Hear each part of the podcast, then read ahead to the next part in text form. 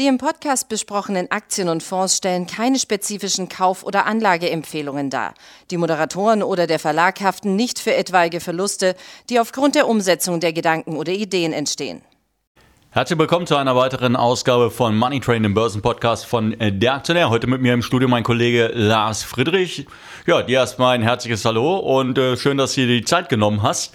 Es gibt ja auch einen Anlass dafür. Heute Morgen sind die Kurse in Asien, um es vorsichtig auszudrücken, vor allem in China abgeraucht. Der Hang 6% ins Minus gestürzt. Jetzt fragen wir uns natürlich, was ist da passiert? Ja, inzwischen sind wir da auf Finanzkrisenniveau angelangt und äh, das kann man natürlich nicht mehr nur mit der allgemeinen Marktstimmung jetzt begründen, dass es mit vielen Kursen runtergeht, zumal es ja am Freitag noch in den USA eigentlich äh, insgesamt für Aktien ganz gut aussah, äh, hat mal wieder eine kleine Gegenbewegung. Äh, das Problem ist, dass der Parteitag geendet hat am Wochenende in China und mit einem äh, Knall. Jein. Mit einem Skandal. Vielleicht. Jein. Vielleicht, Jein. man weiß es nicht. Genau, das ist jetzt die, gro die, die große Frage, wie interpretiert man es? Der Markt interpretiert es gerade sehr negativ. Äh, aus meiner Sicht grundsätzlich, dass Xi Jinping sich, hat sich jetzt die absolute Macht gesichert, ist so eine Art Vielleicht- Mao 2.0 geworden. Vielleicht müssen wir ganz kurz unterbrechen und sagen, was ist denn eigentlich passiert? Worum dreht sich denn das alles? Also der Parteikongress in China ist von der kommunistischen Partei, die bekanntlich die einzige Partei, die es dort gibt. Ähm, und er findet alle fünf Jahre statt. Und es ging halt im Vorfeld darum, dass man gesagt hat, okay, wir müssen mal sehen, wie es am Ende endet. Ob dass Xi Jinping weiterhin Chinas Anführer bleibt, war eigentlich klar. Aber es war halt, wurde halt gesagt, man muss halt sehen, je nachdem, wie viel auch um ihn herum er Leute sich noch ranholt, äh, die zu seinem Unterstützerkreis zählen, kann man das dann so interpretieren, er hat wirklich die absolute Macht und es gibt keine Opposition mehr. Und das ist natürlich potenziell immer schlecht, weil es darauf hindeutet, dass, dass jemand, dass jemand das alleinige Zepter wirklich komplett in der, in der Hand hält. Und äh, ja, dann gab es natürlich diesen Zwischenfall, auf den du jetzt im Prinzip schon angespielt hast, mit äh, Hu Jintao. Das war Xis Vorgänger von 2002 bis 2012 als chinesischer Präsident. Und der hat eigentlich bei diesem Parteikongress de direkt den Platz neben Xi gehabt und wurde dann so kurz vor Beginn von Ordnern äh, offenbar mehr, nicht ganz freiwillig dann weggeführt. Ähm, begründet wurde es im Nachhinein von, von der chinesischen äh, Staatsagentur damit, er hätte sich irgendwie nicht wohl gefühlt. Äh, seitdem hat man aber auch von ihm nichts mehr gehört und sein Name wird wohl, habe ich jetzt gelesen, zensiert äh, mittlerweile in, im chinesischen Internet. Und ja, oh. es deutet darauf hin, also mit anderen Worten, Xi hat auch da nochmal ein Zeichen gesetzt. Äh, Neben mir gibt es keinen. Genau, neben mir gibt es keinen. Und der gute Herr, der, der Herr Jintao, der galt äh, als einer der letzten äh, großen Politikpersönlichkeiten in der KP, die dafür plädiert haben, ey, eigentlich Machtteilung ergibt schon Sinn. Und wir haben uns auch schon was dabei gedacht, dass jemand nicht à la Mao äh, auf Lebenszeit sich hier als, als chinesischer Präsident ernennen kann.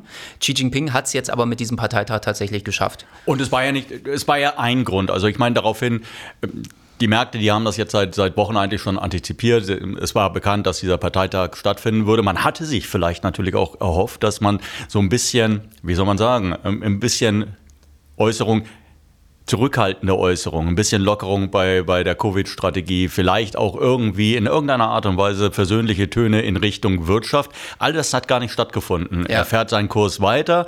Das haben die Anleger heute Morgen gesehen. Dann in Verbindung mit dem Zwischenfall, den du äh, gerade angesprochen hattest, sind die Kurse tatsächlich auf Talfahrt gegangen und das hat ordentlich eingeschlagen. Der Hang Seng 6% ins Minus, Multijahrestief gemacht.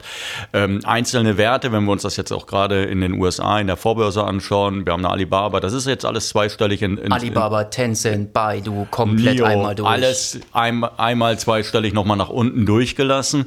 Ähm, wir haben, wenn wir uns Statistiken anschauen, dann sehen wir, dass tatsächlich aus China auch Kapital abgezogen wird. Wir haben bei den Hedgefonds beispielsweise gesehen, äh, Mainland äh, China, dass wir in den, äh, in den Monaten Januar bis Juli bereits ähm, etwa drei, dreieinhalb Milliarden Dollar Nettoabflüsse aus den Fonds hatten. Es dürfte sich dann vermutlich in den vergangenen Monaten weiter fortgesetzt haben. Völlig klar, zumal das ist ja auch das, worüber wir beim Aktionär jetzt schon seit Monaten berichten, dass die Grundtendenz für chinesische Aktien im Westen so ist, dass jeder Fondsmanager, jeder, jeder Profi-Vermögensverwalter äh, tendenziell eher reduziert sein, sein China-Anteil im Depot und das wirkt sich natürlich dann auch auf die Kurse aus. Also wir haben einen mexikanischen Pensionsfonds für Lehrer, der verwaltet insgesamt 184 Milliarden Dollar. Und die haben mal eben ihren China-Anteil jetzt gesagt, in den nächsten äh, Quartalen werden sie den nochmal halbieren. Das heißt, die haben dann, und was bedeutet das konkret? Das bedeutet konkret, die haben am Ende weniger äh, China-Aktien im Depot als, als Taiwan Aktien. Das heißt, das sind dann 1, irgendwas Prozent noch, äh, die dann in China drin stecken. Und diese Tendenz gibt es halt überall, weil natürlich auch viele von den Kunden mittlerweile sagen, hey, wir, wir stehen auf ESG und wir wollen politische Korrektheit und einmal das und vor allem, wir wollen auch nicht unbedingt dieses politische Risiko, äh, nachdem wir gesehen haben, was jetzt in Russland passiert ist. Also sagt natürlich jeder im Zweifelsfall, bitte nicht mein Geld in China reinstecken und im Zweifelsfall eher ein bisschen rausholen. Und genau das ist dann. Zumal du ja noch andere, andere Strömungen hast. Du hast beispielsweise diese hohen Verluste, die wir in den US-Börsen gesehen hatten in den vergangenen Monaten. Das heißt, da werden unter Umständen irgendwelche Zahlungen fällig und das Geld muss besorgt werden. Da wird das Kapital im Zweifelsfall eben in China abgebaut genau. und wieder zurückgeholt, damit man daheim irgendwelche Forderungen bedienen kann. Ja, Absolut richtig. Und dann kommt natürlich das ganze andere noch dazu, diese Momentum-Geschichten. Jeder, der jetzt irgendwie, welches Momentum willst du jetzt bei China-Aktien sehen? Du siehst das, das Abwärtsmomentum. Also im Zweifelsfall äh, steigst du jetzt natürlich höchstens, wenn du trendfolgemäßig orientiert bist, steigst du jetzt nur als Leerverkäufer darauf ein. Wer, wer also soll im Prinzip dann noch, noch kaufen? Und das ist halt dieser Effekt. Und klar, wir haben in den letzten Monaten immer wieder gesagt, ja, jetzt ist es vielleicht mal auch mal, könnte so langsam mal so, so ein Tal erreicht sein. Aber das Problem ist halt, äh, wie du es auch gesagt hast, es gab halt auch bei diesem Parteitag wieder, es gab aber auch nichts. Nicht, also nichts Greifbares. Es, ne? es, gibt dann immer so, es gibt dann immer so die, die großen Nachrichtenagenturen, okay, dann kommt halt DPA mal wieder raus und sagt, ja, dann wurde halt gesagt, dass Xi ja auch gesagt hat, er will ja Technologien im Land fördern und und und.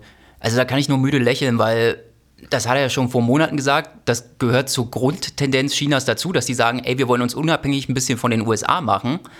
Aber das, das ist halt dann kein neuer Impuls in dem Sinne, sondern was halt Impulse sind, ist dann zum Beispiel, wenn die Amerikaner, wie es ja auch am Freitag geschehen ist, äh, gesagt haben, Mensch, nachdem wir jetzt schon Chip-Restriktionen eingeführt haben in Bezug auf China, äh, müssen wir uns jetzt auch mal überlegen, ob wir KI und Quantencomputertechnologie dorthin weiterhin exportieren wollen und in welchem Umfang. Und das sind dann, glaube ich, die Sachen, wo der Markt, das sind halt alles Negativimpulse im Ende. Und ob Xi dann irgendwie sagt, ja, wir müssen uns unabhängig machen, das ist ja auch wieder nur eine Reaktion auf diesen Konflikt zwischen den USA und China dass beide le großen Länder da natürlich versuchen, äh, die Abhängigkeit voneinander so ein bisschen rauszunehmen. Genau, in der Vergangenheit haben wir dann noch äh, gesagt, okay, es gibt ja natürlich von der fundamentalen Bewertung sind wir uns, glaube ich, mittlerweile fast alle einig, dass die ähm, ja, historisch günstig ist. Schauen wir uns Alibaba an, anderthalbfacher Umsatz. Äh, mit dem Verlust heute in der Vorbörse dürfte das KGV einstellig sein. Das haben wir auch bei anderen Werten schon gesehen. Wir sehen eine Baidu, die mittlerweile tatsächlich unter das Tief von Covid drunter äh, rauscht, wenn wir mhm. die Vorbörse jetzt als Maßstab nehmen. Also das garantiert ja schon vier, fünf Jahrestief, das wir da sehen. Ähm, das ist alles tatsächlich im Markt drin. Ähm, was fehlt? Ich weiß jetzt nicht, wie es dir geht.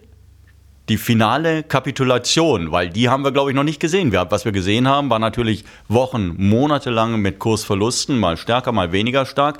Aber dieser Moment, wo Anleger sagen, wir können nicht mehr, wir wollen nicht mehr, wir sind enttäuscht und alles geht dann raus und alles in, in, in einem Schlag. Könnte das heute so ein Tag werden? Könnte natürlich. So, aber wie gesagt, äh, Wie wir weiter? Anleger, die schon eine Weile dabei sind, die wissen, wir hatten schon mal so ein, könnte jetzt die Kapitulationsfall sein. Äh, braucht man sich zum Beispiel nur mal die Kurse Mitte März angucken, was da viele China-Aktien gemacht haben. Und äh, ja, aber im Endeffekt, das Problem ist, was ich sehe, also da springt ja jetzt so ein bisschen die Frage mit, kann man, kann man, kann man handeln, kann man daraus irgendwas entwickeln?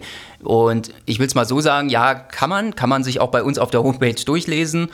Ähm, nur das Problem ist im Endeffekt langfristig fundamental. Es wie gesagt, es gibt momentan sehr, sehr wenig, was wirklich dafür spricht, jetzt zu sagen, hey, toll, China-Aktien. Außer was du gesagt hast, die Bewertung. Aber da werden sich halt viele Profi-Anleger momentan die und, und viele vielleicht auch, die so strategische Analysen machen, äh, was, geopolitischer Natur, werden sich jetzt fragen, was nützt mir das schönste KGV, wenn ich am Ende das Risiko habe, dass da eine Ein-Mann, also eine Quasi-Diktatur irgendwie in China ist wo jederzeit auf die Gewinne dann auch zugegriffen werden kann, wie wir es ja auch schon erlebt haben letztes Jahr, dass einfach mal komplette Geschäftszweige von einem Tag auf den anderen dicht gemacht werden und dir dann die äh, vermeintlich günstigen Aktien am Ende Da ging es da ging's um äh, diese E-Learning-Geschichten, Genau. ähm, Tal äh, Education. Tal äh, und, und, und. Wir haben es ja selbst bei Alibaba gesehen und bei Pinduoduo, bei Tencent, dass auf einmal es äh, ge- freiwillige, in Anführungszeichen, Spenden dann gab, äh, dass die Steuerregeln auf einmal, die unter andere Steuersätze wieder zahlen mussten und, und, und. Also es gibt diesen, diesen Spruch des gemeinsamen Wohlstands, den Xi jetzt wohl auch wieder auf dem Parteikongress ein paar Mal rausgeholt hat, was im Endeffekt auch nur bedeutet, äh, gebt mal mehr Geld für, die Allgemeinheit ab, was im Endeffekt bedeutet, der Staat zieht sich mehr Steuern von den Konzernen, die Gewinne machen, ab und äh, Und fundamental günstig hatten wir Gazprom natürlich auch, darf man auch Ja. nicht vergessen. Das Ja, dürfte absolut. sicherlich in den Köpfen vieler Anleger noch mitspielen. Diese Idee, naja, die hatten KGV 3 oder 4, ja, und dann äh, wurde man halt kurzerhand enteignet. Und daran musste ich vorhin auch noch denken, als du sagtest, ja, Alibaba KGV 9, dann kann man sagen, ja, wir haben aber auch in den USA auch momentan noch Aktien, die- die auch äh, wachsen und die auch deutlich einstellige KGVs haben, teilweise noch niedriger als Alibaba. Also das heißt, es ist ja auch noch nicht unbedingt so, dass ausgehend von den jetzt sehr gedämpften Wachstumsprognosen, dass China-Aktien jetzt spottbillig wirken und dass man sagt, man kann eigentlich nichts schief machen, außer wenn sie pleite gehen, sondern es ist schon noch so, wenn man jetzt die Idee hat, okay, die Wirtschaft wird vielleicht jetzt auch noch ein paar Jahre, das wird alles schwierig bleiben, auch mit der Weltwirtschaft und so, dann werden sicherlich auch diese Unternehmen auch künftig äh, nicht, nicht spottbillig äh, sofort aussehen, sondern das wird nur wirklich zu einer langfristigen, würde nur zu einer langfristigen Chance werden, aus Sicht fundamental orientierter Anleger für China-Aktien, wenn die es schaffen, wirklich wieder auf diesen Wachstumskurs zurückzukommen. Aber, und da sind wir wieder bei Qi, der ist jetzt nicht der Typ, äh, zumindest in den, in den letzten Quartalen, der dadurch aufgefallen ist, dass er gesagt hat, hey, Wachstum um jeden Preis und ich kurbel die Wirtschaft an. Abgesehen davon, dass es noch die ganzen politischen Spannungen gibt mit den USA, mit Taiwan, um, um Taiwan, mit den USA, mit der EU unter anderem. Und äh, was, was müsste? Taiwan, absolut. Selbst, selbst, so, selbst so Sachen, jetzt mal davon völlig losgelöst, die Bevölkerungsentwicklung, wo man sagt, ey, die entwickeln jetzt gerade einen Top da, die chinesische Bevölkerung wächst jetzt wahrscheinlich auch nicht mehr besonders in den nächsten Jahren. Im Gegenteil, könnten noch im schrumpfen. Alter. Ja, und das ist halt alles, diese Abkopplung von den USA. Ich meine, wir haben jetzt die Wirtschaftszahlen auch gehabt äh, heute Morgen. Das war das Einzige, was mich ein bisschen gewundert hat, dass darauf nicht reagiert worden ist, weil eigentlich 3,9 Prozent BIP-Wachstum im letzten Quartal jetzt war besser als eigentlich von Beobachtern im Vorfeld erwartet, war natürlich aber auch deutlich unter dem zu Beginn des Jahres kommunizierten Ziel von um die 5,5 Prozent äh, Wachstum, was angestrebt wurde. Ähm, aber eigentlich war es, jetzt besser als zuletzt erwartet wurde. Das Problem ist halt bloß, die Daten haben sie auch bis zum Ende des Parteitags ohne Begründung verzögert gehabt. Also das heißt, sie haben sie nicht verlässlich rausgegeben, wie man sich das als westlicher Investor wünschen würde. Dann fragen sich natürlich viele, gut, wie verlässlich sind jetzt wieder die Zahlen? Und äh, dann kommt dazu, wenn man in die Details guckt von den Daten, die sonst noch veröffentlicht worden sind, dann geht es halt, der, der Handel mit den USA, zwischen China und den USA ist äh, prozentual zweistellig geschrumpft im letzten Quartal nochmal. Ähm, wir haben die Häuserpreise, die weiter fallen. Also es gibt umwerfend viel negative äh, Nachrichten momentan, wo, wo es wirklich schwierig ist, noch irgendwas zu finden, wo man sagt, äh, Juppie. ja, genau. Juppie. Da kann man wieder rein. Also, Sie haben es gehört, liebe Zuhörer. Ähm, die Situation, sie bleibt schwierig. Es waren nicht unbedingt die Entwicklungen jetzt am Wochenende. Das war eigentlich nur das fortgeschrieben, was wir in den vergangenen Wochen und Monaten schon beobachten durften. Vielleicht noch mal etwas sehr plakativ vor Augen geführt, gerade mit der, mit dieser Maßnahme, die da stattgefunden hat, die weiter für weitere Verunsicherung sorgt. Und äh, ja, es bleibt ein schwieriges Umfeld. Äh, wir bleiben für Sie natürlich weiterhin äh, dabei, um das Ganze auch zu begleiten. Dir danke ich, dass du dir die Zeit genommen hast, das Ganze nochmal einzuordnen. Hoffen natürlich, dass Sie Spaß hatten beim Zuhören. Bis zum nächsten Mal. Tschüss. Tschüss.